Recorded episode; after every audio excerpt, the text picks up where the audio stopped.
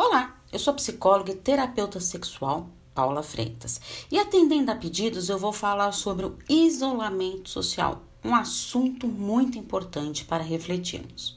Quem nunca quis ficar sozinho, longe de todos?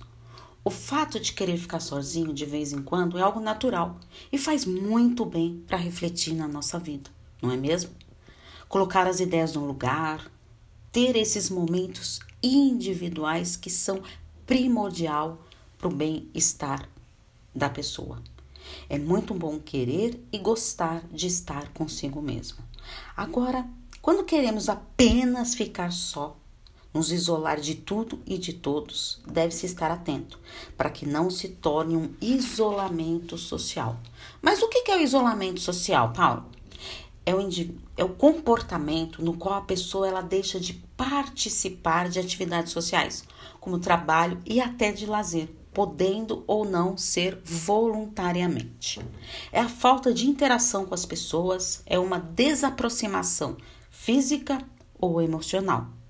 Reveja o seu comportamento e como reage a essas dificuldades. Você gosta de se isolar? Reflita. Reflita mesmo. E se você percebeu que você está gostando de ficar muito tempo sozinho e é, você acredita que se enquadra nesse isolamento social, estou à disposição para os atendimentos. É só enviar uma mensagem no meu WhatsApp no 11 98313 2371. Um grande abraço. Tchau, tchau.